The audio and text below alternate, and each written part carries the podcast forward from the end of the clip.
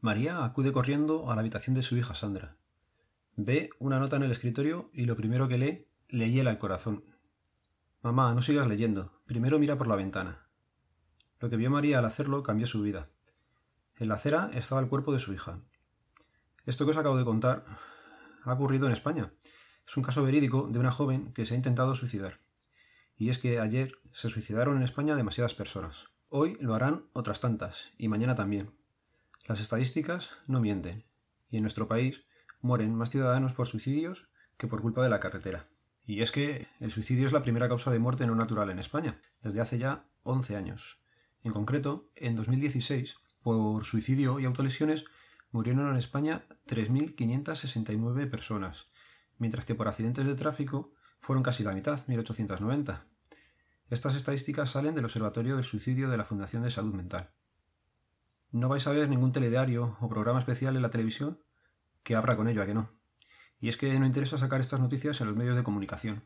No interesa abordar este problema de salud que hace que cada día mueran 10 personas y 20 lo intenten. Recordar, 3.569 personas en un año. La OMS considera el suicidio como un problema de salud y el objetivo prioritario mundial, y en España no se dedica ni un euro en prevención de esta epidemia silenciosa. Hay suicidios que pasan como accidentes, y es que eh, al suicidio hay que identificarlo como tal. Eh, o alguien lo cuenta o deja una nota. Y menos de un 20% de los suicidas deja nota. Por eso es tan difícil llevar una estadística real de lo que son suicidios.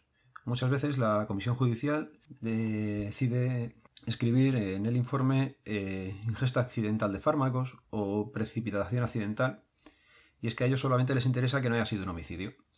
Nadie les va a pedir explicaciones y es por eso que en España los casos de suicidio no se miden bien. El otro día saltó la noticia de un niño de 9 años que en la ciudad de Denver, en el estado de Colorado, se había suicidado a causa del acoso escolar. No sé si lo habéis oído. Y decía que es que había sufrido eh, dicho acoso tras anunciar eh, primero a sus padres y luego en el colegio que era homosexual. Vamos a ver, con nueve años eh, no debería haber acoso en escolar, pero es que con nueve años eh, nadie debería estar pensando ni en la muerte ni en cómo terminar con tu vida. No sé qué estamos haciendo mal como sociedad, pero vamos, se nos ha ido de las manos. Se producen muchos intentos de suicidio sin éxito, cuyos protagonistas intentan repetir la acción. Y es que calcular que por cada suicidio hay 30 tentativas que fracasan, lo que exige atención médica especializada para evitar que vuelvan a existir y no se está dando en ningún sitio. Todos estos datos que os estoy diciendo yo son del 2016. Eh, anteriormente, y en el único momento en que recuerdo haber visto suicidios en televisión, son cuando las crisis golpeaba más fuerte y había demasiados desahucios, gente que tomó aquella drástica decisión y abrió algún telediario. Os voy a comentar ahora cómo terminó el caso de Sandra. Eh, ya os digo que es verídico, los nombres eh, los he cambiado. Y Sandra no falleció aquella tarde. Eh, se quedó el cuerpo maltrecho y tuvo por delante muy numerosos meses de hospital. El cuerpo se ha ido recuperando, pero su mente va a ser complicado que los médicos y la familia consigan sacarla adelante. Eh, en la investigación sí que se supo que su hermano llegó a decir que le hacían bullying en el colegio a través de grupos de WhatsApp. Así que es importante esto porque tres de cada cuatro fallecidos eh, son varones. La edad con más muertos es de 15 a los 29 y se calcula que un 12% son escolares. Ya hemos visto el suicidio en menores y en escolares, pero también hay un grupo de riesgo al que tampoco se le hace mayor seguimiento, y es el de las fuerzas y cuerpos de seguridad. Aquí entrarían eh, Policía Nacional, Guardia Civil, policías autonómicas y policías locales. Es un gran colectivo en el que es habitual oír que un miembro ha decidido dejarnos y para ello ha empleado su arma reglamentaria. Tampoco lo vais a oír en las noticias si acaso alguna reseña rápida por Twitter y, pasando de soslayo.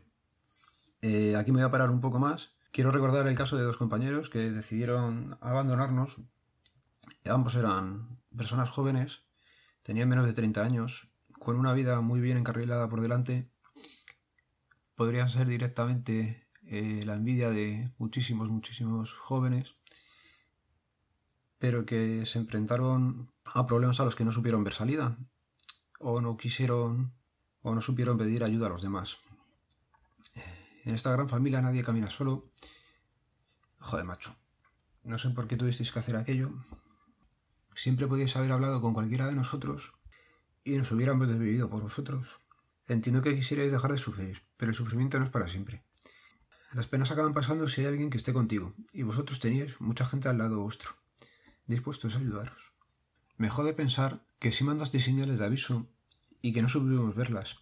Es por eso que miro ahora más al que tengo al lado, y le pregunto cómo está y me intereso por su vida.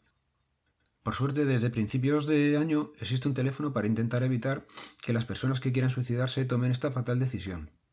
Os lo voy a decir por aquí y lo dejaré en las notas del programa. El 910-380-600.